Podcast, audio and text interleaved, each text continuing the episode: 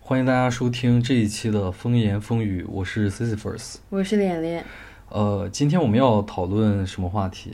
很多。今天我们主要讨论三个话题，第一个是我们刚刚看过了一部，呃，最近非常热门的电影《奥本海默》。嗯第二个也是是一个我们最近可以在朋友圈或者说在微博上也是就刷到的一条，呃，关于一个女性的社会实验。嗯，呃，第三个是一个河南鲁山的雕塑事件，是一个是巨资修建的新的一个雕塑，但是遭到了很多的这个差评啊。嗯，OK，我们可以先聊这个奥本海默。嗯呃，我们俩之前去，应该是前呃大前天去看了这部电影。你看完这部电影的感受是是是什么？就可以跟大家是讲讲。其实你刚开始刚看完，第一反应就是很精彩。这个电影就是它是一环扣一环的，非常紧凑。它的故事、嗯就是真的就是你可能漏掉中间的一个人名一句话，这个电影就会混 乱你。不要给确大实家嗯是，有点累啊，你不但要是很精彩，很精彩了。你不要给大家增加这种心理压力。 啊，没有了，没有了。很嗯但精是彩呃，你觉得精彩的点更多的来源于画面，对吧？我觉得更多的来源于是一种整，体性的评价。对，是一种整体性的评价。其实我我也觉得很好看，然后一部分我觉得我是承认我对诺兰的电影是带有滤镜的，然后但是更大的因素我觉得是确实这部电影拍得很好，但是呃我觉得这也涉及到我们等会儿要讲的，就是我们在看这部电影的时候，呃，你你对这部电影的预期，嗯啊，你对它的预期和定位的这么一个问题。那我们首先可以先来讲一讲这部电影的宣发，就是其实因为这部电影上映正好遇到了美国的这个呃演员工会和编剧工会的罢工，嗯所以这些演员他们没有来做宣传，来做宣传。对，因为照常来说的话，比如像这个主演基利安·墨菲，他演了那个剃刀党，在中对，国其实很是帅，黑对帮，其实是很很受欢迎的，但是这次你会发现他们都没来，包括小萝卜唐尼，嗯像之前漫威的电影，他都是来宣传的，但就是因为他们要去声援这个演员工会和编剧工会的罢工，所以他们都没有来。然后诺兰他作为导演是全程参与了在全世界的这个电影的宣发活动，很之辛前苦其实。因为这部电影是环球出的嘛，嗯，其实这部电影在八月份在其他地方上映的时候，那个时候还不知道在国内要不要上的时候，嗯，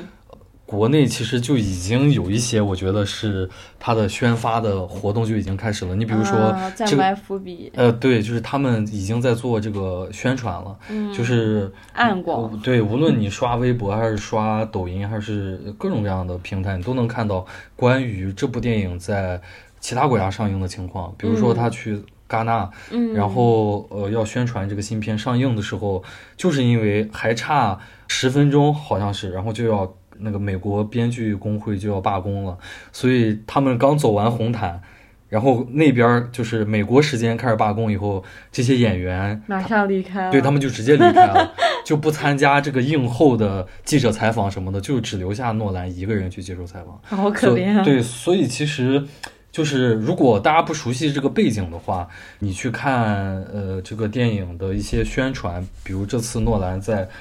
上海还是北京？他去首上海，他去那个参加呃中国首映的时候，你看他那么辛苦，穿着正装，大夏天嗯的，然后然后出来，确实是你会觉得他像劳模一样，真的，对，但这个真的是没有办法的办法。包括其实，我觉得让我比较吃惊的是，他在国内还参与了一些 B 站 UP 主的呃视频拍摄联联动。对对对，他他参加了那个影视飓风，是一个比较有名的一个一个呃影视相关视频的一个，就是一些摄影器材，对一些他们是专门拍摄影器材的。他去呃，他们也有一个采访什么的，我觉得就是可以说。他们是精准的拿捏了这个电影的受众群体，就是年轻人，确然后一二线城市的这种，对，就是喜欢喜欢这个他的粉丝吧。应该他们之前做过诺兰影迷的这个调研，所以我觉得他这次宣发确实很卖力。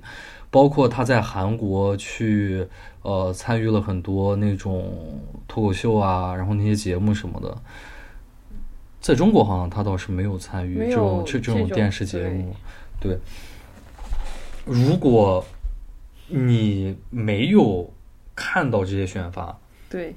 你还会去看这个电影吗？我会，因为我很喜欢这个基里安·墨菲， 你哦就单纯就是我就算什么都不知道，我就算不知道这个电影是讲什么，我可能冲他我也会去看，真的，真的。我就还有这样的类似的演员，具备这种号召力的演员吗？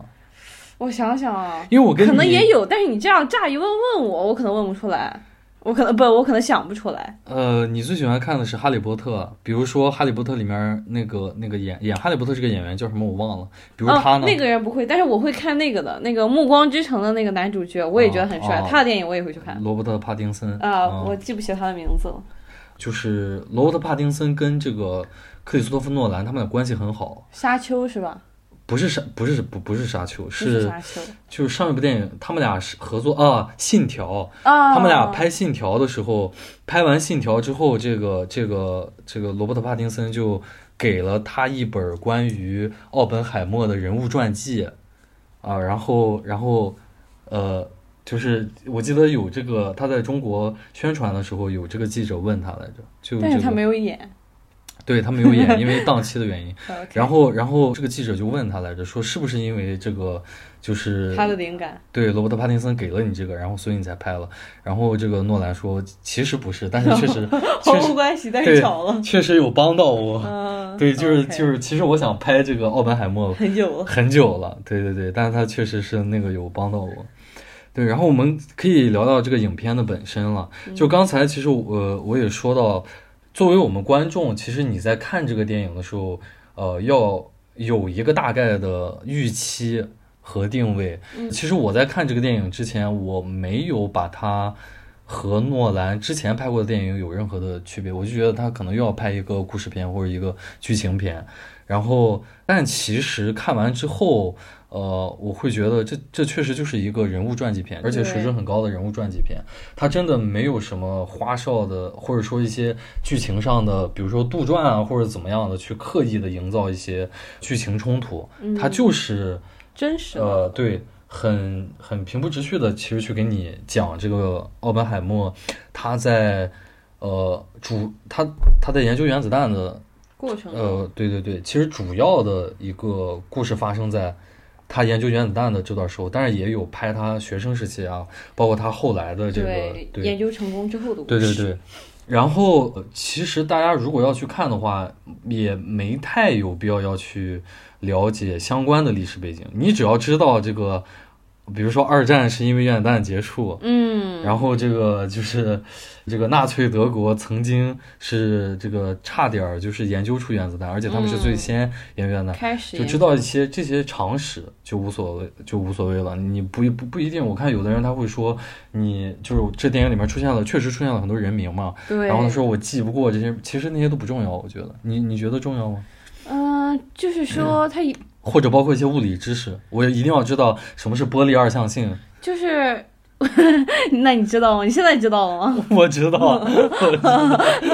对于文科生的一个新的挑战，确实，就是我感觉这个电影它的人名其实最大的用处就是在那块儿，它的那个叫什么，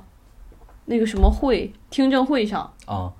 但是其实你忘了具体的谁是谁，你只要猜个大概就可以了。记住演员的那个脸。对你只要记住他的脸，就猜个大概就可以了。因为其实大部分的人他们不那么重要，重要的就那么几个，大家都能记住。嗯嗯，呃，那个物理知识这个东西，我觉得确实你可能知道一些物理知识的话，你可能看起来会更舒服一点儿。你你在但不看知道也能看，我觉你得在看这个电影的时候，有没有觉得其实诺兰他在刻意回避这些物理知识？我看的时候没有感因觉，为因为其因为实你你我不你有看过《星际穿越》吗？或者是嗯，或比其实包括他的前作，就是他之前拍的那个《信条》嘛，信条哦没嗯，它里面它其实它会刻意给你强调一些物物理知知识，，对，就是哪怕只是给你提这个名字也好，其实它是有在强调的。但是反观，其实我这次看这个，我觉得他有在。回避它。呃，我不知道这是他有意犯无意，我不知道他这这是他有意还是无意，但是我我是感觉确实没有他之前拍的那些电影里面，就是这些东西那么重要。就是，但是它中间有一点让我嗯就是很急切啊，就是他在算那个地方为什么不会点燃整个地球嘛？哦就是那个东东西，我真的就是很想练知道到底要怎么算，哦， 就是链为式什么，没有告诉我，就是链式反应，就是那个会不会永无毁止境的灭继续地下球去？对哦，哦，确实，我当时真的很好奇，嗯就是很难受，这点有点给我卡住了。其实当时嗯有，点憋得慌，那其实，其实对于这部电影，我们讲到最后，其实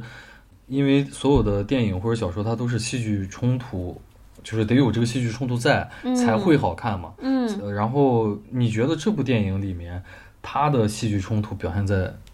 是哪些方面？其实我觉得，得他的这种冲突嗯有很多，他走了很多条线，嗯然后包括他的一些艺术手法，可能也是在突出他的这种冲突的产生。嗯包括从这个我们看这个电影之前，如果我们了解这个艾奥本海默他是一个干过什么事儿的人的话，我们其实可以猜到它里面一条很重要的线，就是他对于这个原子弹的呃产生和功能到底是一个什么样的态度，就是他本人，他本人，的态度，他本人作为发明了核武器的这个发明者，对于它的然后使用，呃，对，就是他对于这件事的态度。对这其实本身就是充满矛盾矛盾性。对那这个。你你觉得这部电影它有很好的回答这个问题吗？就是这也是很有意思的点，就是我觉得嗯这个电影它在对我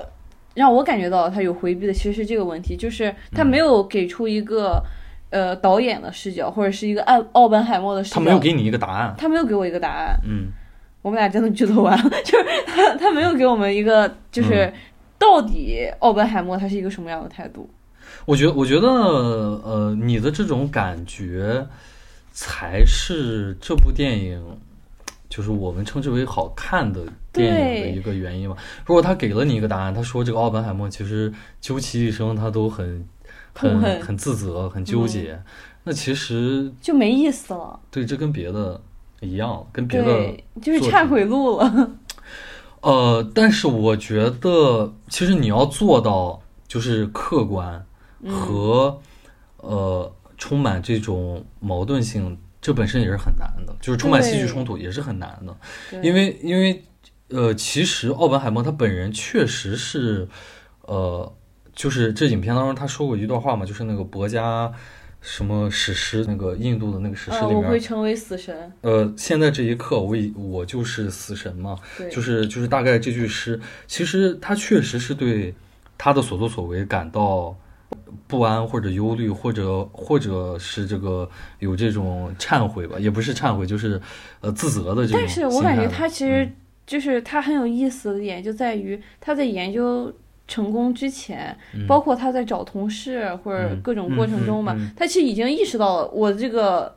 发明可能对是会很矛盾的，会伤害到很多人，对但是他在那个时刻，他对于他的这个发明是很狂热的，他还是要继续下去。他是很很有这个。热情和动力的，我觉嗯他的某他的那个痛苦，就是在这个电影当中，就是达到高潮的点，就是他成功的那一刻。对他的痛苦也达到了最高点。对，这这个很很我觉得呃很震撼，当时。对我，我觉得这其实这本身也是导演想告诉我们的答案，就是，呃，我作为导演，我不知道，呃，奥本海默他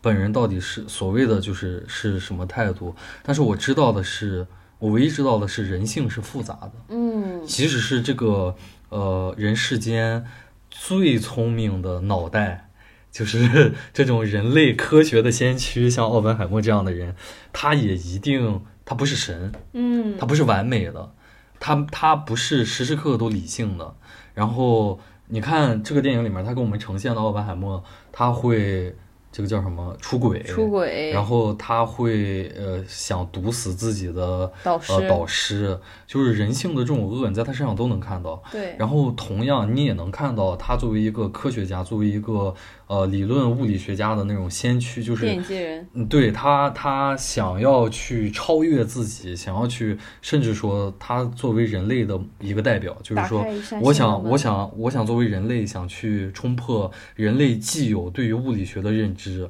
就是哇，这种雄心壮志，你都能从他身上看到。然后，其实到底，呃，就是他对于核核核武器的这个态度，你也可以看作是，就是没有答案。真的，我感觉对，就是就是凡人是给不出一个对一个善恶的答案的。其实他这个拍法真的很很好，就是如果他嗯其真实的给出答案就没意思了。对，而呃，我我我是觉得，其实这个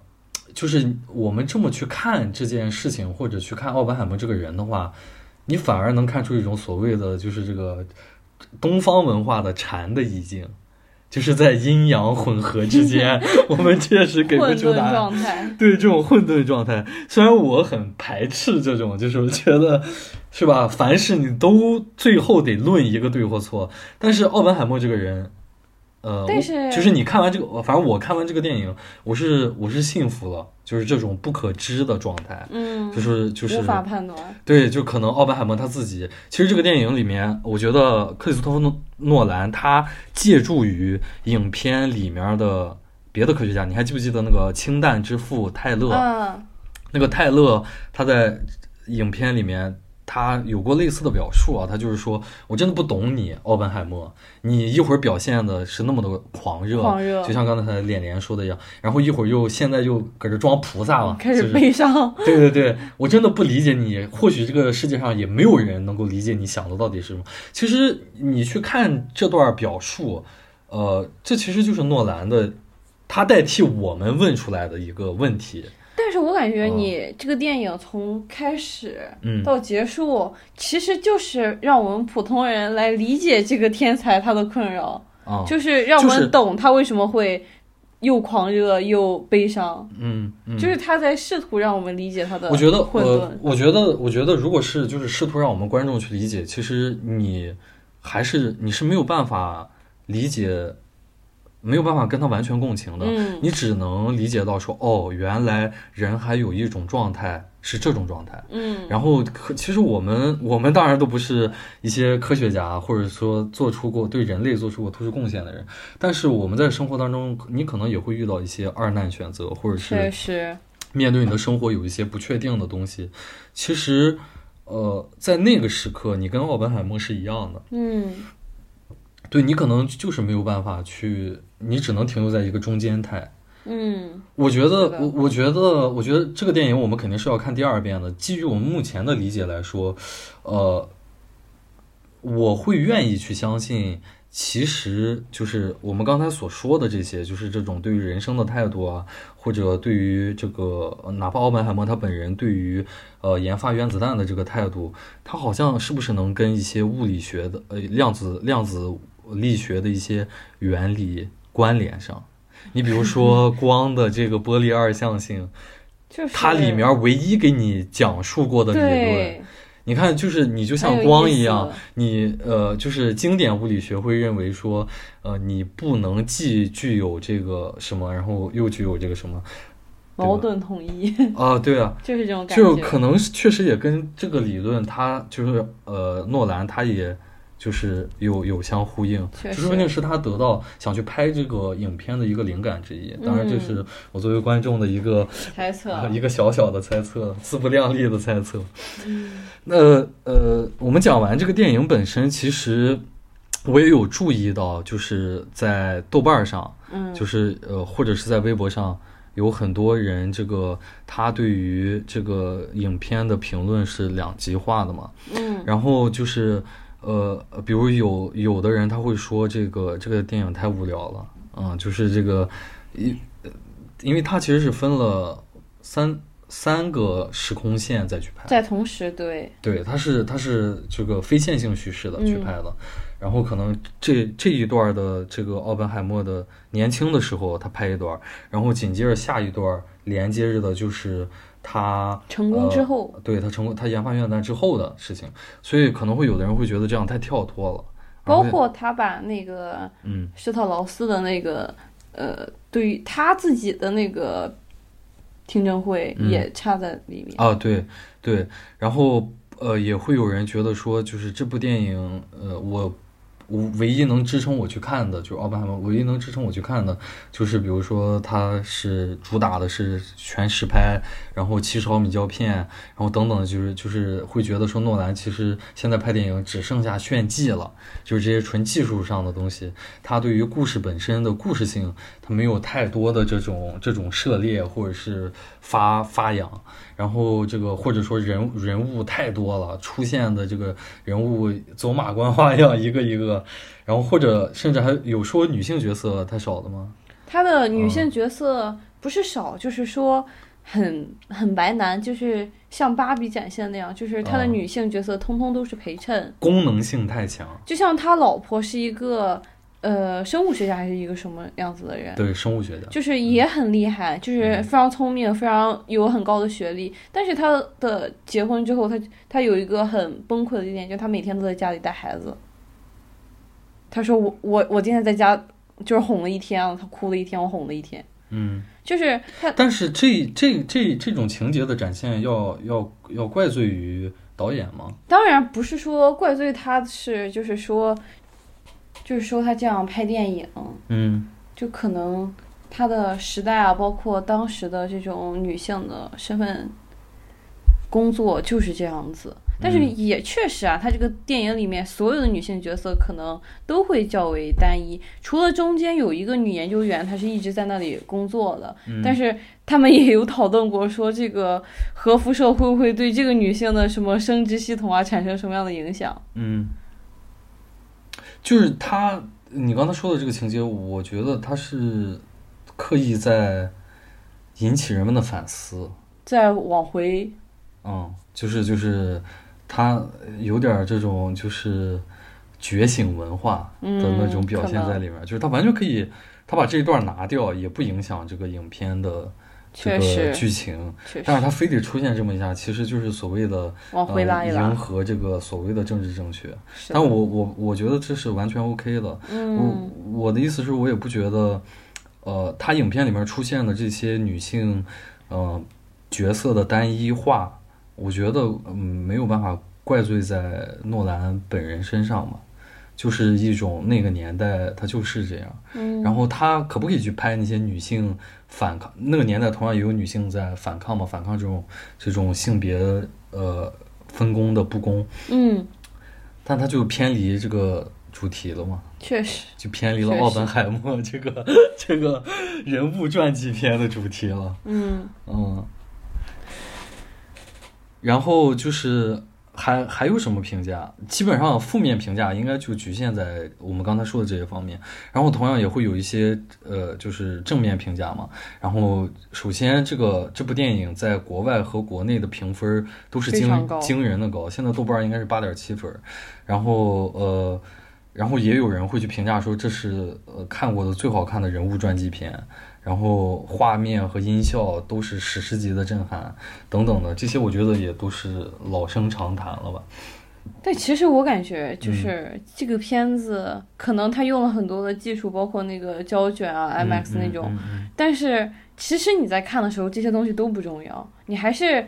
就是故它事本身是最重要的。对它的内容是最重要的，嗯包括包括它有很特写的那个基连墨菲的那个。面部啊，他的神情这个东西，嗯画面真的做的非常漂亮。但是在当时看的时候，你可能就是除了震撼，你不会想到那么多的，就是关于它技术上的一些问题。嗯我感觉是这样子。我觉得，我觉得首先，呃，诺兰他拍电影，他特别喜欢用 IMAX 格式去拍，嗯，就 IMAX 作为这种格式，然后，然后其次他喜欢用胶片去 拍。然后虽然这次我们在亚洲，呃，就是你在中国的话看不到胶片版本，你即使去看那个 IMAX 版，也是激光激光版的 IMAX，、嗯，但是这个格式确实就像刚才脸脸说的一样，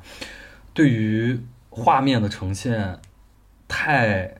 太好了，就是嗯我找不出什么语言、 去去形容它。我我看到国外有有那个观众，他看七十毫米的 IMAX 胶卷的那个版本，呃，奥本海默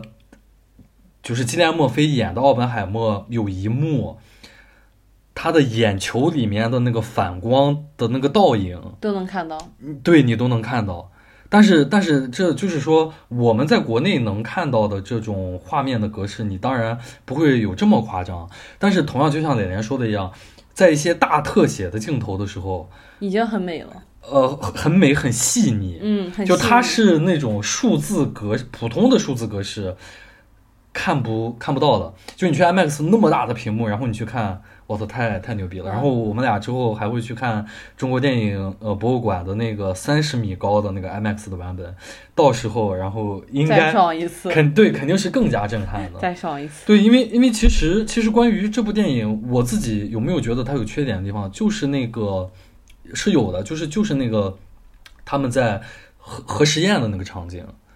我对于它的期待太高了。啊，你会觉得那个画面还不够震撼，对，但是我现在想想，我觉得是受制于那个屏幕的原因。但是我觉得哦，至少在我的观感里面，我觉得那个更偏向于真实的，就是我们看来嗯那种特别震撼的那种画面，更像是一种想象，嗯就是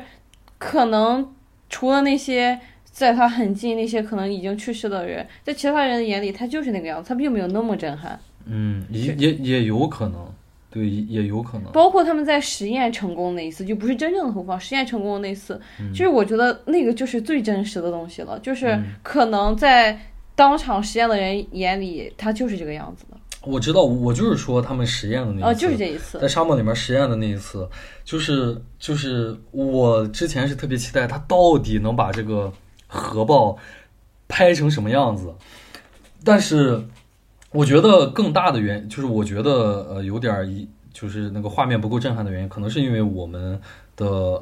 呃想象，不是，可能是首先是由于我的预期太高了，太高然后其次是我们的那个座座位吧，就是我们坐的有点太靠前了。但靠前不是更大更爽，就可能就是那一刹那，我的头抬的不够不够高。 对，不够高，没有看全那个画面邀。请大家看这部电影的时候，还是适当往后坐，不然转头真的很累不。是，但是你你想想，你在三十米高的屏幕去看那个爆炸的场面是，就是那个那很个，牛逼了就，嗯，对啊，那应该是个什么？很厉害了，对我现在很期待。很期待。然后你觉得这部电影里面让你印象深刻的那些点，场面，就是你我举一个例子，我我那天出那个影院的时候，我就跟你说，就是我感觉其实那个设计很有意思，就是它听证会，嗯它其实一样的镜头，一模一样的情节，在开始和结束过了两遍，但是就是结束的时候多了那么两句话，然后全是转折。就是很有意思，其实就是关于这个，从这一点就能看到，其实对于呃奥本海默整个人的评价，就是在他曾经的信徒或者说他曾经的同事眼里就是这样的，从最开始对他的这种赞美、迷恋，嗯到最后的这个祛魅的过程吧，嗯，这个镜头就展现的很完美。你觉得你呃，因为你之前是不太了解这个，奥本海默或者包括这段历史的，确实，但你看完以后，你看完这这部电影之后，你会对那那段历史有有思考，或者说有这种想要去了解的欲望吗？嗯或或者说，就是我们其实我们是一个比较特殊的群体，就是我们是作为中国人嗯，去看发明原子弹，然后间接可可以说是加速了当年日本投降的我们是受益的一方，呃，对，或者说我们是至少是就是后代嘛，嗯是这批人的后代嘛，我们是当年的中国人的后代嘛。那么我们我们在看待这个问题的时候，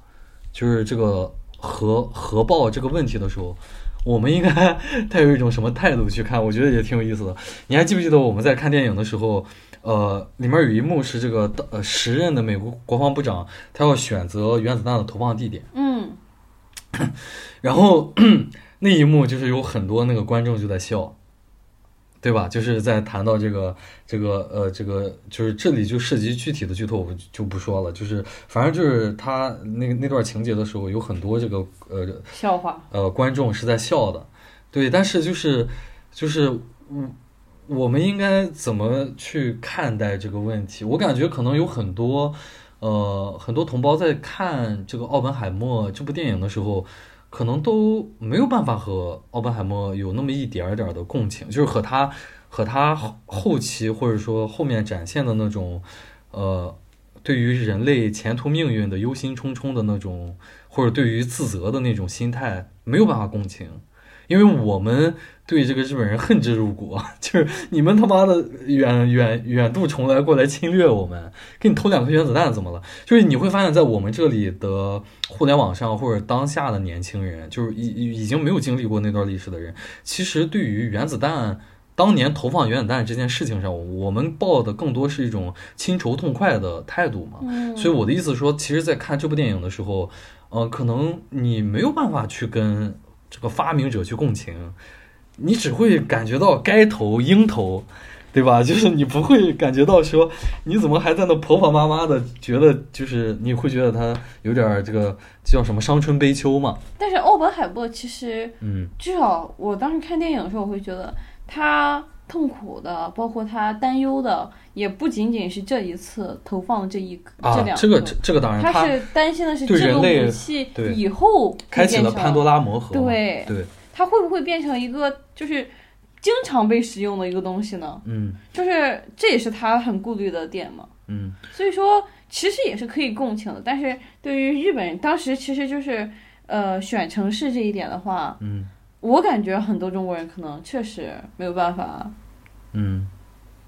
觉得很很纠结，理解他当时的痛苦。嗯因为在我们的眼里，他们好像就是是有一个自己的背景颜色在的，他们并不是那么的无辜。嗯。其实，其实我觉得关于就是我们沿着这个话题继续讨论下去，也有很多东西可以去讨论。其实包括这部，呃，他在就是马上原子弹要投下去的时候，呃，他们就是那个电影情节里面，他也有跟你讲，就是早在投原子弹之前，呃，著名的这个美国的这个这个将军，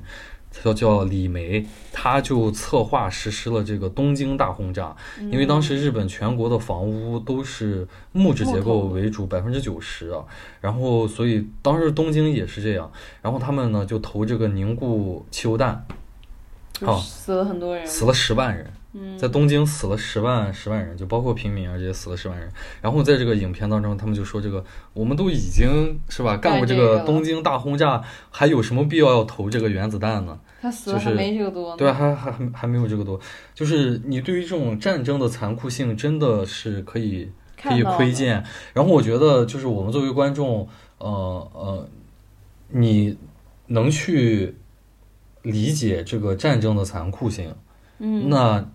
哪怕你能理解一点儿，那你应该其实也就能理解奥本海默以及包括同期他的这些科学家为什么对于核武器有这么担心。嗯，啊，就是我们用常规武器已经无所不用其极，杀害了这么多人了，那如果就产生它的话，对啊，那就更不用说这个原子弹了，对吧？就是嗯原子弹它能造成的伤害就更更大。OK，我们下面要讲我们的呃我们第二个话题第吧，二个话题是关于什么呢？是关于一个最近我们可能很多人刷朋友圈看到了一条很有很很有意思的社会实验，就是两个三十多岁的一个女性朋友，她们进行了一场关于扮演女性角色在社交软件当中会遇到什么样的情况。然后她们其实选了很多种角色，但里面最有意思的一个可能就是扮演一个未成年的女性。嗯她们最早的时候选用的是一个十六岁的少女，嗯但是十六岁少女这个角色在第一天的时候就收掉收到了很多条消息，然后也有很多的这个明目张胆的这种性骚扰。所以说，他们马上可能很多， 就是当时的这个角色的这个运营者就感到十分的不适，他就是直接就离开了这个实验的这个团体。然后后面他们就在想，是不是这个角色定位有问题？十六岁可能是一个比较敏感的一个年纪，大家可能会觉得这个年纪比较暧昧，已经是快要进入成年了。然后，在法在我们中国法律的实践当中，十六岁也是就是所谓的未成年人啊不性同意啊，年性同意。对，嗯对所以说他们就改成了这个不同意的年龄嘛，他们就换成了十四岁的少女角色。但是他发现男人们更兴奋了，就是在换到十四岁之后，他收到的那个性骚扰的那个消息的数量就是翻倍的多。嗯，你作为你觉得就是呃他们的这个社会实验有个这样的结果，你首先你作为女性你会感到意外吗？这不意外啊，丝毫不意外。就是作为一个女性，一个使用过社交软件的女性，我太知道这个这些男的都是什么德行了。嗯就是，呃，一方面其实社交软件很多人可能不是用来。呃，真的是寻找另一半、恋爱或者是其他的这种两性关系来使用的。嗯但是很多社交软件它设立的最开始的目的，包括很多人的用途都是这个，所以也不能说，呃，我来求偶或者是怎样是有什么错的。我觉得，我觉得是这样，在我们这里，社交软件对于男性来说，它存在的唯一意义就在于就满满不是是满足这种性饥渴，就是排、排解这种性压力。嗯，它跟呃，比如说有的男性去这个呃嫖娼啊或者什么的，没有任何区别。这么夸张吗？在男人对，眼里，就是区别，区别当然是有的，区别就在于嫖娼这个是我要花钱，或者说这是个违法的事情，我要承担相应的风险。但是，但是这个这个叫什么社交社交软件不是的。但是我的意思说，从这个最根本的它的存使在用目的的，对是一样的，就是排遣我这种性压抑的状态。嗯，它是它是这个，当然就是你说有没有人，呃，有男男同胞去用它正儿八经的去找对象，肯定是有的。我只是说，对于广大的男性群体来说，呃，它的这个第一价值，就是社交软件存在的第一价值，一定是这个。然后就是，我觉得这也是这些。呃，社交软件开发者或者说这些公司，他们心知肚明的，是的，就是就是要不然不会，你知道，就是在我们这里现在会有什么呃青藤之恋啊，或者什么，就是这种更加细分化的社交软件儿，就是我得把门槛儿拉高啊，因为就是现存的这些社交软件儿门槛儿对于男男性来说太低了。嗯，对吧？那我就搞一个什么都是九八五、二幺幺名校毕业的男生才可以去注册的这个呃交友软件儿，这样希望能用这种手段能去过滤一部分我刚才说的那样的男性，嗯，对吧？然后，但但是刚才我们俩讲的这个新闻嘛，就是这个社会实验的这个例子，我觉得是有蛮多讨论的角度的。太有意思了，对，第一个，第一个，其实我自己在看到这个新闻的时候，我比较感兴趣的是，我就是社交软件儿，现在我基本上所有的社交软件儿，抖音、微信、微博什么，它都会，包括游戏了，它手机游戏它都会有未成年模式。那么在这个呃呃案例当中，这个社会实验当中，为什么这个这个未成年模式它没有起到保护的作用？我我觉得一个是因为社交软件，嗯就是我们我们很多人都用过这种类似的社交软件，它的年龄其实可能不那么真实，这是第一个问题。就是很多未成年人在使用它的时候，它会故意虚报自己的年龄。对，然后来逃避一些可能这种未成年的限制。嗯，另一个点就在于，即使真的是未成年，即使我我也知道我在和一个未成年对话，嗯，我是没有任何的，就是需要顾虑的风险的。嗯，就是即使有各种各样的规定，可是没有惩罚，嗯。就是这个惩罚这个代价是很小的。互联网它会给这个大家去做这种不道德的事情盖一层面纱，对你你追你追查不到我。 对。包括很多社交软件现在其实都没有那么强硬的实名制我的知要道，求。所所以我们透过这个案例去看，其实看出来的是我们在这些软件儿、社交软件儿，它对于未成年的保护其实是形形同虚设的。是的，应是应该这么认为，还是应该认为说，无论我保护的再好，其实就是再密的墙，它也会透风嘛？我觉得这个点就有点像，嗯，就是我们很多时候都知道，就像一些法律一些东西，嗯它设立在这里，没有可办法是做到完美。它是没有办法做到禁止的，就是不是说这个惩罚这个代价足够的高，就不会有人这样做了。嗯我们也看到，可能在国外一些恋童癖，他们的这个这个呃惩罚是很重的，但是仍然是有这样一批人存在的，嗯就是呃，可是这不代表我们就不。不继现在续做了，我们就就不去保护他们了。我知道，就是说，呃，虽然虽然再密的墙也会漏风，但是你不能让它形同 虚设，就是这个意思。我我我觉得，我觉得我不知道我们的听众里面有没有就是比如说做这个社社交软件儿这方面儿的这个呃软件工程师啊，就是呃，可以向我们解释一下，在这些软件儿它现在的这些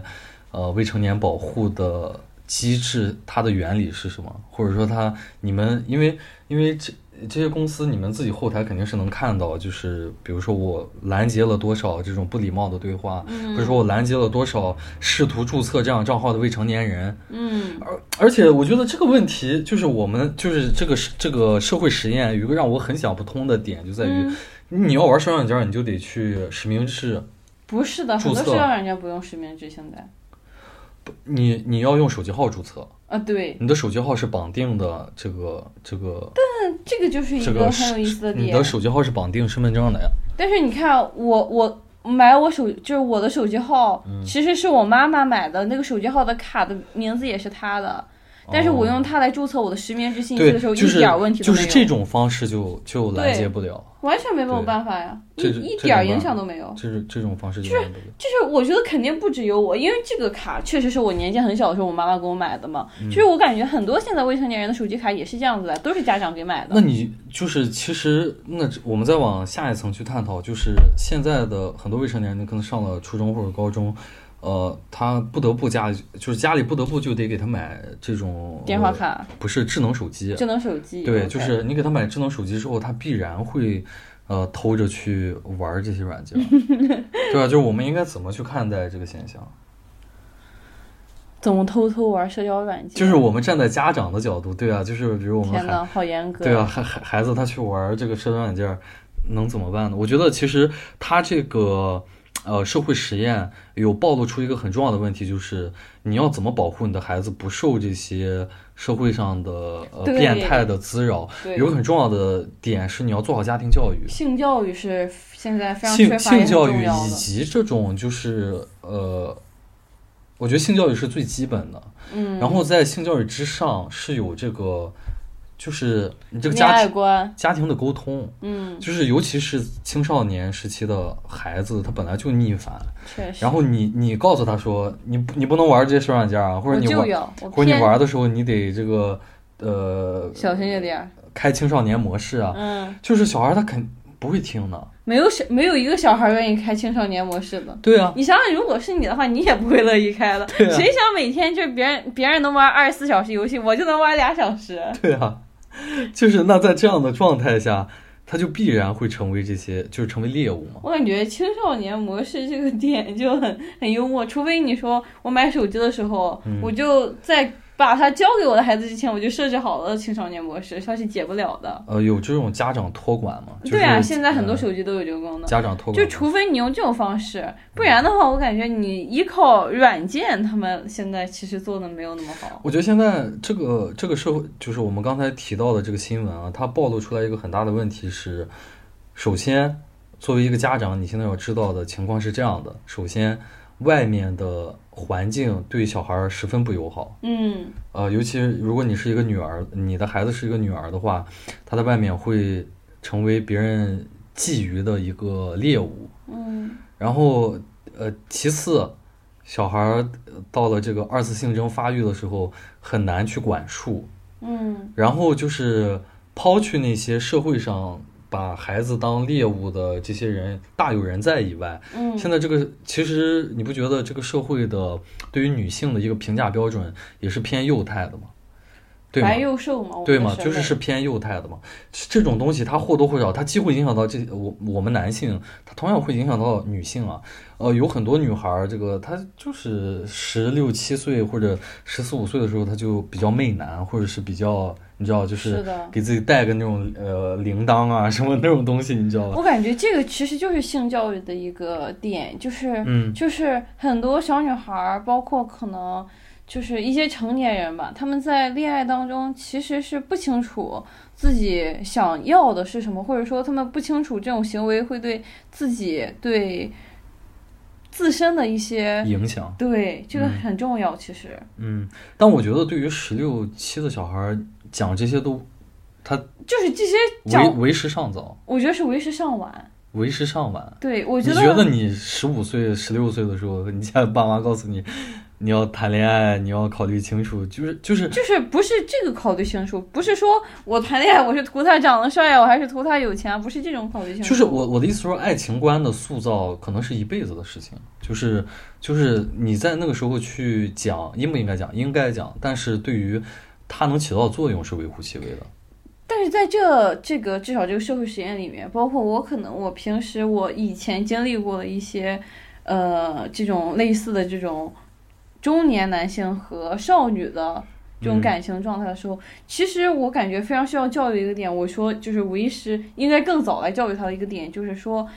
呃，可能富养女孩真的是一个。比较好的一种方式，至少可能在我的视角里是这样的，就是他不会说我请你喝杯奶茶，啊，你说的这个好基本啊，就是这个都不涉及到但是什么你恋爱什么的。对呀、啊，就是我感觉这个就是一些我过，我在跟你探讨的是这个，就是这种这种就是但是这个爱 就是情观的树立，就是是不是要在十五六的时候去开始给你讲这个爱情但啊？是这个点讲就这在些于很多人会觉得，可能这种三十三四十岁，他们已经可能在十几岁的女孩眼里有一定经济基础的这部分人，嗯，他们能带来的这种感觉就是一种成熟的，嗯，一种嗯、呃可能更有魅力的状态。就是你要对这种过程祛魅，你要对他们现在所拥有的这部分东西祛魅，嗯，这是我说就是需要早早教育的一个点。我我想不到有什么途径能够，呃，去这个去做到你说的这一点，去对去让一个十五六的小孩儿对三十多岁的呃男性就是祛魅这种，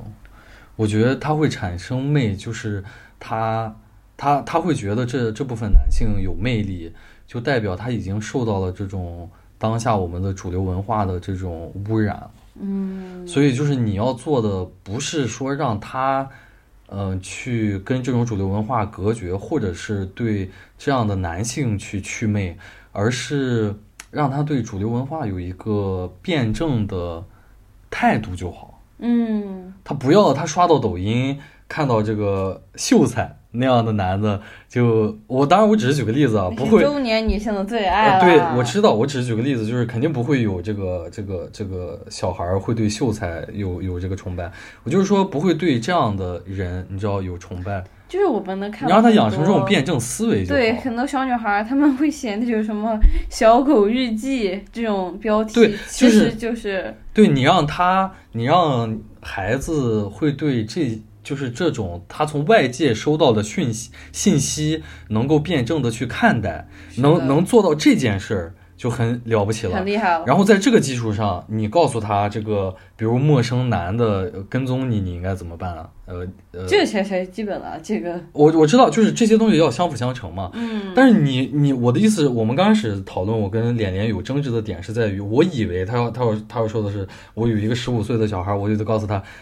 你如果要谈恋爱，你要看中这个男的的什么什么。啊，这个就是没有，就这是个真的是你一辈子才能形成的。对啊，就是我的意思说，这种教育对小孩应该没有作用，他根本不没有懂，作用。对他根本就不是懂。嗯你十几岁谈恋爱的时候，你谈恋爱，我感觉可能到二十多岁到三十多岁还是这样，谈恋爱就是就是冲动嘛，嗯，恋爱嗯就是一种荷尔蒙的冲动，你告诉他我要图他什么，我要形成成熟的价值观，很难的，嗯就是真的得可能说你非常非常了解自己的时候，你才能做到。嗯。那么从这件事情上，嗯，我们抽离了未成年人这个角色，我们只是以女性角色去看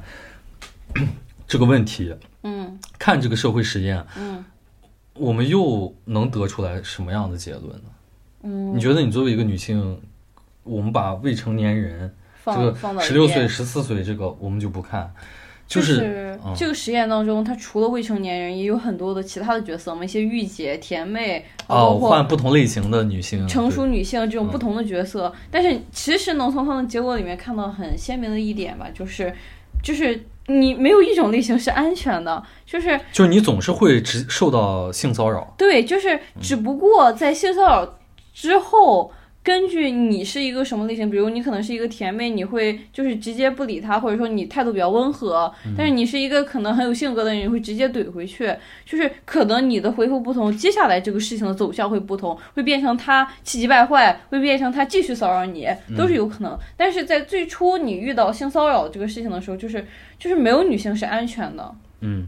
就不是在管社交软件当中，真的就是每一个女人，她都是在男人眼里，她都是一个资源。我知道，所所所以其实呃，从这个结论，我们还可以推导出一个结论，就是你被性骚扰，其实这个就是一个很基本的点，你被性骚扰，其实这个错并不在你。当然，对，对，就是就是不要去觉得说啊，是不是我上传的照片儿太性太感，性感了，或者我的回复太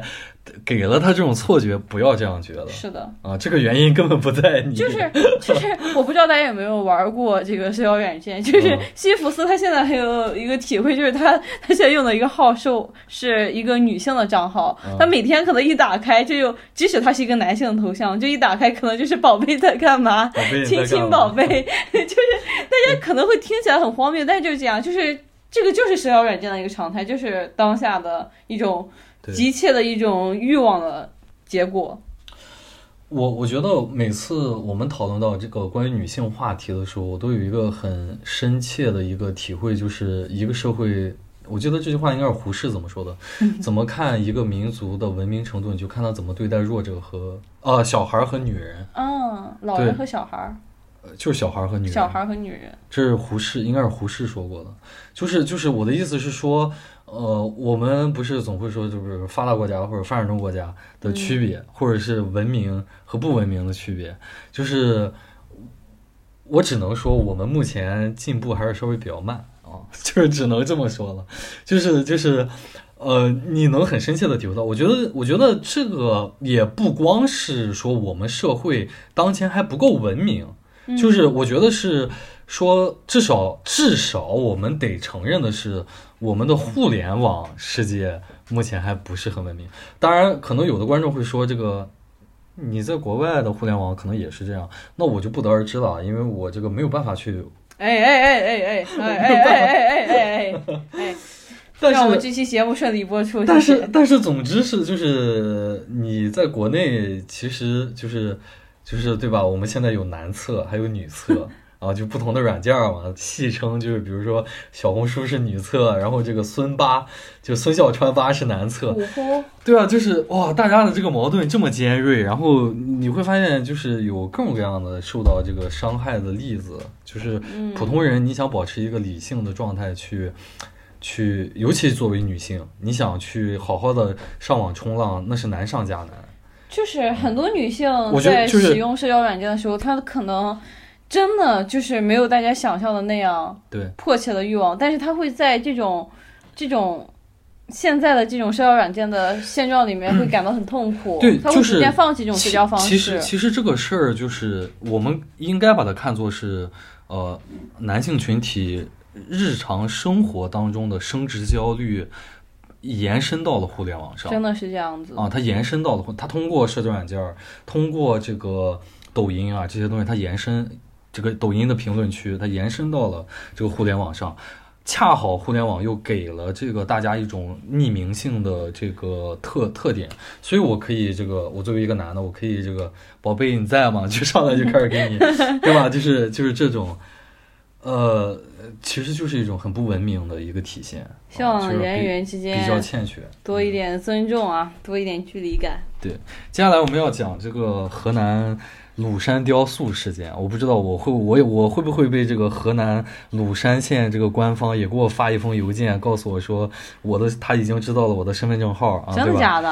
啊、这个新闻大体是什么情况呢？我可以给大家讲一讲，就是说，呃，一个呃造价七百万人民币的一个牛郎织女的雕像落落成以后。呃，在这个应该是开开始是在抖音上被网友吐槽，我操，怎么这么贵？然后而且做的还这么丑，然后也有就是相关的这个网友嘛，就是他自己就是做这种景观工程的，啊、这种自打网友与，时的，呃，对，他就说这个顶多就是十呃五十万我顶，也我也真的，我看到这个造价的时候，我也很惊 讶，因为我老家附近有个地方就被称为什么大理石之乡这种东它西。不是石头，它还不是石头的，不是石，头就是钢结构的，天哪，就是就等是于很很很神奇啊！就是我里面觉得，是中空的嘛。我真的觉得这个造价就有点神奇了，对已经对对，然后就是也有大量网友说，你这个顶多我我就是做这个的，我就是从业者，你这个顶多就是五十万，你怎么还能七百万？然后也有网友发现，在长沙有一个相似的雕像，大小什么的都很嗯像，然后招投标的价格是十七万天哪，啊，然后这个他花了七百三万左十右，所以就引来了大家的质疑嘛，然后所以就应该是潇湘晨报的记者，反正有记者去采访当地的政府部门，然后结果就是问这个事儿，然后被公职人员在电话里面说这个呃监督你什么对吧？就是辱骂他， 然后是这让个让你的某个亲人啊了，对，然后让这个记者滚，然后呃，这个事情其实应该是上周的事情了。然后前前天还是昨天的时候，鲁山他们回复就是回回复应了了一下回应了记者，然后就是说这个当地的住建局的这个负责人已经被免职，然后呃骂这个记者的这个工作人员被记了大过。然后在抖音上有一个非常出名的一个网红导游，他的名字我就不说了。然后他早前因为公开批评这个雕塑，嗯，然后被人发了这个这个呃这个叫什么呢？邮件邮微信件对，人就身威胁是啊，人身威胁。他说：“我知道你的孩子的身份证号，我也知道你住在哪，你孩子在哪上学。真吓人呀！你把你的这个话，把就是他发了个视频嘛，你把你的视频撤回嗯，啊。然后目前这个还没有后续，这个记者他自己是报警了。所以就是其实这个事情还是确实很吓人，然后也很让人大跌眼镜吧。嗯然后正好脸脸他自己就是学新闻的嘛，我我其实挺挺想听听。他作为一个 曾经有这个新闻理想抱负的 人，或者是他怎么看待这个事情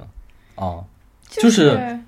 就你是你第一次看到这个新闻的时候，你的最直观的感受是什么？除了毫吓不，意外，毫不意外，就毫不是意除了外呃，但但是也会觉得有点儿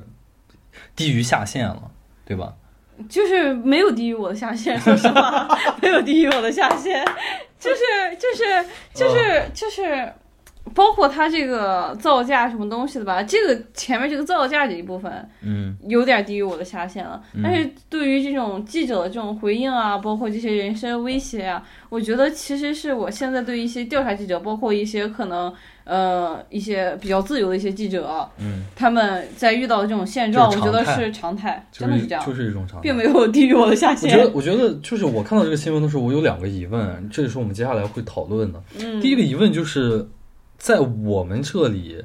作为新闻媒体，它对于公共事务的这种监督的功能，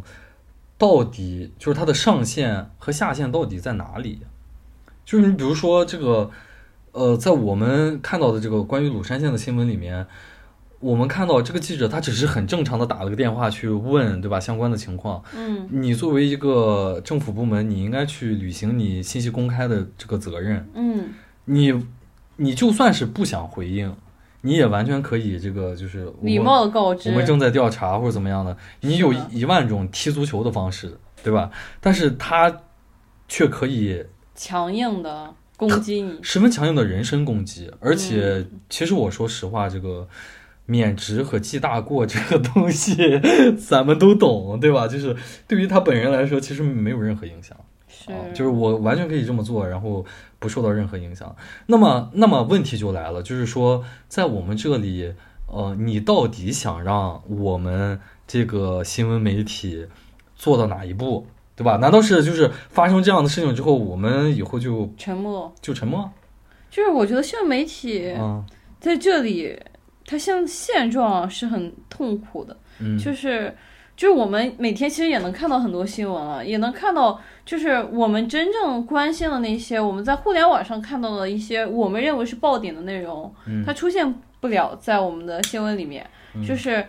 这个新闻，包括我们每天在电视机上看到的，包括我们在网络，甚至在网络上看到的一些官方媒体的东西，就、就是我们通通看不到我们想要了解的一部分的内容，我们更多的看到了一些就是民生新闻嘛，你觉得你觉得你接受了四年的这个关于新闻这方面的教育之后，嗯，你能不能用一个非常简练的话告诉听众，包括我，嗯哼，就是我我应该不能，我忘了已经干干净净了，你听我讲完，嗯对于一个社会或者对于一个国家来说，你们存在的必要性在哪里？我觉得你们为什么新要存在闻其实是和一个词一直挂在一起的，叫真实。嗯这个真实，它不只说我今天说的这个事儿是真实的，嗯，它包括我是一个真实的状态，我的我这个媒体的状态，我说的内容都是我想说的内容，嗯，我报道的事件都是我我关心的，大家关心的事件，我报道的都是它最真实的状态，这些全部都是嗯新闻和新闻一直生活在一起的东西，但是。嗯，我觉得这个状态是非常难实现的，无论是在我们这里还是在其他地方，这个是我现在非常就是清楚的认知，嗯就是可能会受到各种利益集团的影响嘛，就是。嗯，新闻真实是非常难以做到一种完全的、全面的，就是大家想要的那种呃非常有生机的东西。你但是你看，回到我刚才提的问题，嗯为什么需要你们存在？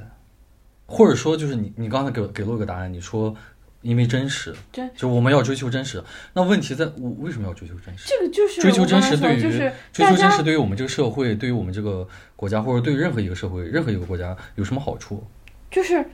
总要有人告诉大家现在正在发生什么，让大家关心正在发生什么，让大家试图可能在改变一些错误的东西，我们在走上一个人类或者说一个普世的一个正确的路上面。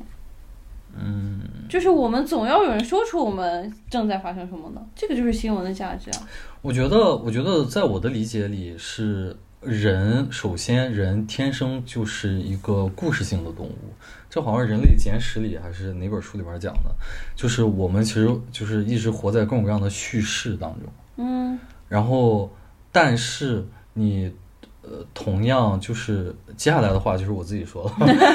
就但是其实我觉得我们人，无论你是生活在哪个文化下，你同样有对你身边的各种各样的叙事的真实性有需求，嗯，就是人是不甘心自己活在一个虚假的叙事当中，是，的，这是最根就本的。像《楚门的世界》嘛。嗯，对当我知道我的一切都是假的时候，其实是很崩溃的，对，因为很因为痛很痛苦，因为我觉得，我觉得人他的思想性，就是他区别于动物的一个点，是在于说，我们总以为自己是特殊的，嗯我们总要去赋予自己一些意义，我们总要为自己的行为目的去找一些理由，然后即使我们可能潜意识里会觉得说，其实就是都是没意义的，就像但是在在这个就是在这种呃我们人性的这种这种特点下，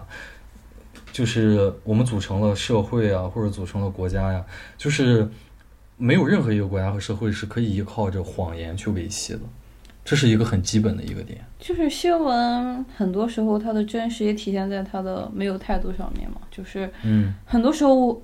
媒体它只是记录者、把这个事情传播者对，嗯但是他不会做任何的评价，就是是非功过各种东西都是交给大家来决定的。我但是你至少有你得要知道它对真相你是至什少有么，权利去知道是的发生了什么。就是你知道了真相，你知道了真实的世界是什么样子，你才可以评价它，嗯你才可以知道我们应该怎么做。嗯，你觉得在我们这里这种，就是作为新闻媒体人的一个应然的一个状态，就是我们能能做到，也应该做到的一个状态其是。实我觉得很多可能学过新闻专业或者对新闻有点就是爱好啊各种东西的人，都会比较欣赏的一个状态，就是当年那个新闻调查栏目的时候嗯这种状态，就是。嗯，新闻媒体其实，在我们这里，很多人也都知道我们是一个什么样的定位嘛，就是各各个就是专业的媒体，可能全部都是这一统一的一个定位。但是在这种定位下面，我们仍然可以做出很多真正的有意义的内容，我们仍然在关心大家的生活。我们在关心一些非常重要的事情，我们愿意把这些东西讲给大家来听，这是一个非常重要的点，就是不要害怕什么，嗯，就是呃，在规矩下，在规矩下面仍然有高的线和低的线，你不要碰到那个高的线，但是你也不能一直生活在低的线，其实我觉得很 难。这也是为什么他们现在消失了 吗？很难啊，真的很难，我觉得很难，我他们这 不就碰到高的线了我吗？光我光听你说，我都已经开始累了，开真始的开始打瞌睡了。做新闻，我感 觉就是就是很多很多朋友也也学过新闻，可能也会有这就是种感觉。你上了四年学，你就完全不想再做记者了，真的是这样子。其实就是，呃，我觉得更就是想从事这个专业，可能更更关乎于你的良心，嗯而不是技巧。新闻其实，嗯大家看过很多好的，就是什么普利特新闻奖啊，嗯包括一些我们国内的一些新闻奖，但是也能知道这个报道好不好，这个照片好不好，重要的都是它的内容。或或者我这么说，就不在是他的就是技术你你有技巧，比如你会写文章，你会拍照片，这个很重要。嗯但是在这一行里面，呃，那个良心或者良知远比天赋重要。嗯，有有太多那种有天赋但是没良知的人， 你马上要说出他名字了，我真的，我现在感到很危险啊！就是我都要你知道你现在你啊、不是不是，嘴里我含着的是谁？没有没有，我在说这句话的时候，我脑海当中没有想任何一个具体 的人，有，你这样。但是，但是，但是，就是我是有这种感慨，就是说，其实比如真的，你会写文章，或者说会拍照片，这不是什么难的事儿。你经过训练，或者说有的人他甚至没经过训练，我就是天赋，我看什么东西我都是带着那种标准构图的那我种感方式觉的，哦写文章其实就是你把它写美、写动人，不写的是有煽动性，写的能打动观呃读者，这不其是实有天赋，对有就天赋，有有的人是有天赋但的，它不是一个就是根本性的东西嘛，嗯。就是不就是新闻真最重要的，真的的东西了根本性的是那种韧劲儿，嗯，是那种韧劲儿，新愿闻意面对其真相实不断去挖掘的韧劲儿其实反而不应该具有这种煽动性、这种鼓动人心的力量，啊、那它就它就是应该，其实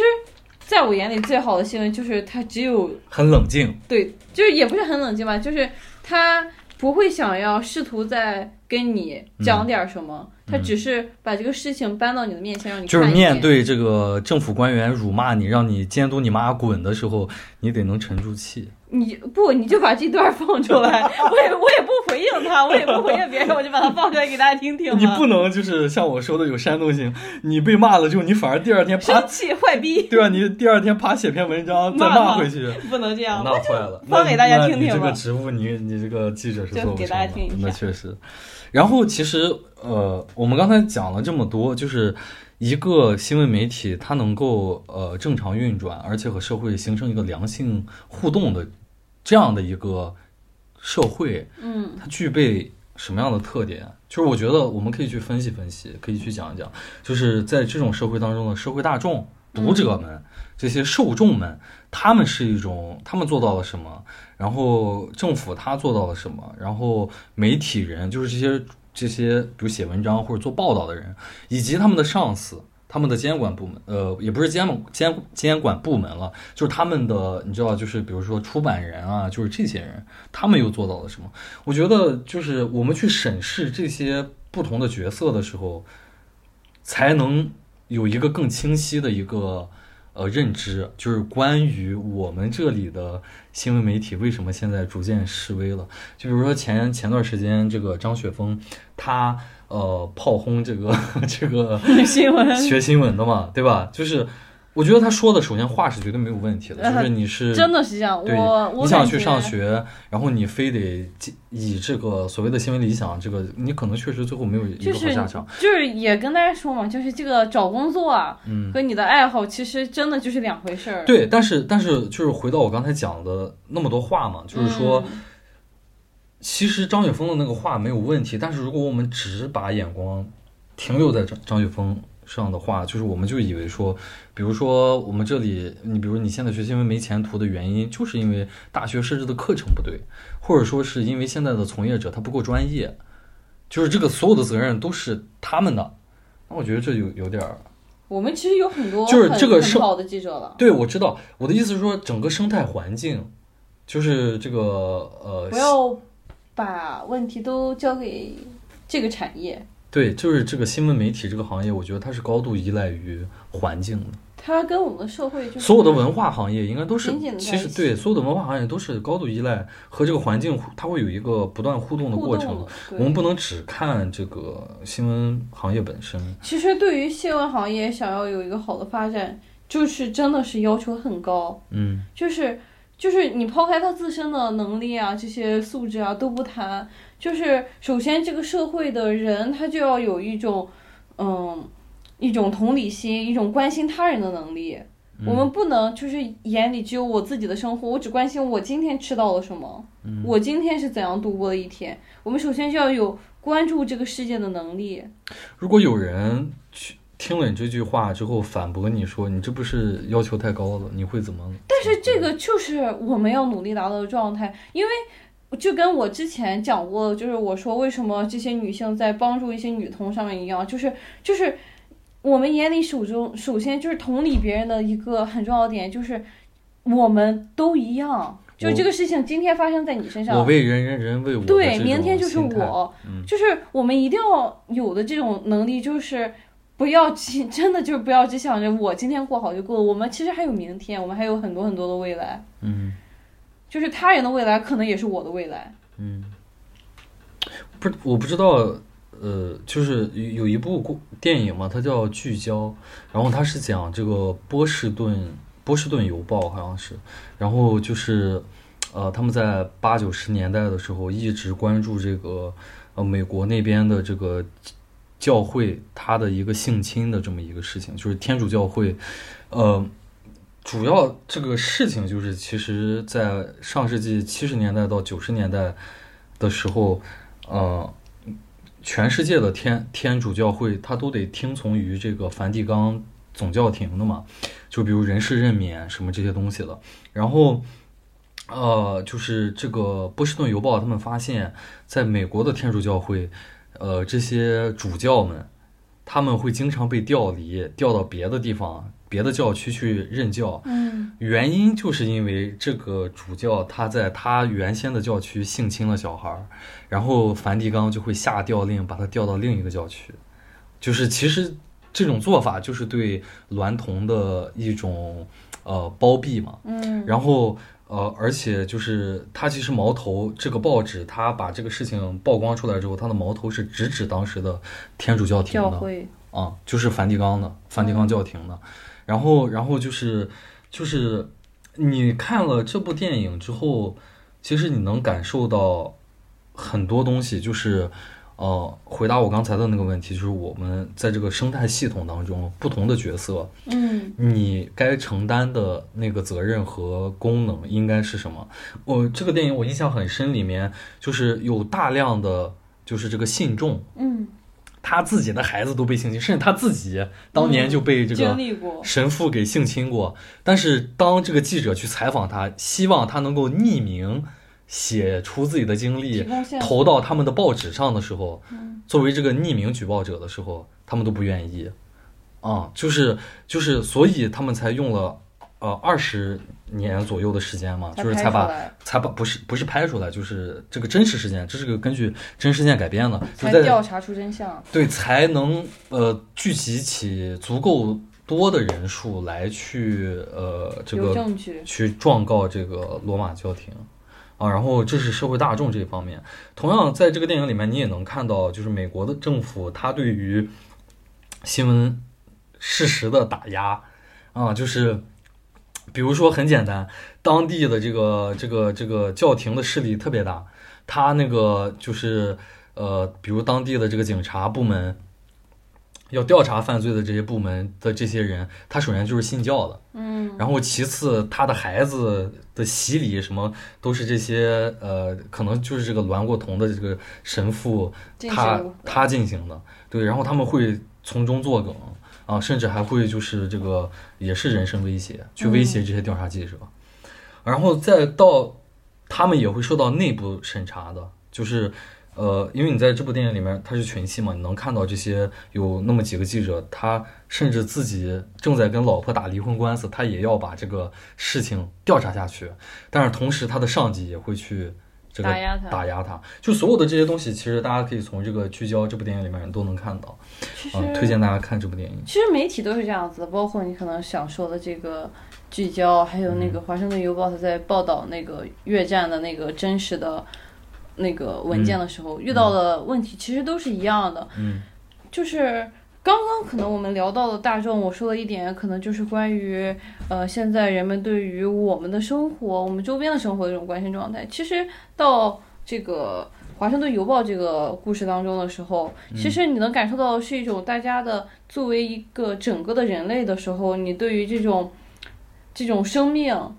这种的那种人共情人的价值的共情，其实这个是很、很难做到的嘛。嗯所以说，其实这点也很很让我们有一种可能启发，就是我们无论是教育啊，还有这种增加各种东西的时候，都是要有一定的水平之后，可能我们才有这种足够的嗯能力来关心这个世界。嗯然后包括华盛顿邮报，它在遇到了一些呃来自上级啊、来自经济啊、来自这个政府的这种呃意志啊打压的时候，其实很让人感动的一点就是在他被打压之后，包括《纽约时报》一些，包括一些其他的，就他的竞争的同行也会去帮他。不是在帮他，而是他们把就是今天我被封了，嗯明天他被封了，后天这个再被封，但是一直都有这个呃报纸在做下一份。嗯，就是这个真的很让人感动，你能就看到这是种就是，虽坚然持的力我知量。道，就是虽然大家是这个竞争对手，但是对其实大家捍卫的东西是对，捍就卫的是这种价值观是一致。最早的时候就是《华盛顿邮报》在和《纽约时报》争头条。对，我觉得，我觉得其实其实他刚才讲到的这一点，也能给到我们一个启启示，就是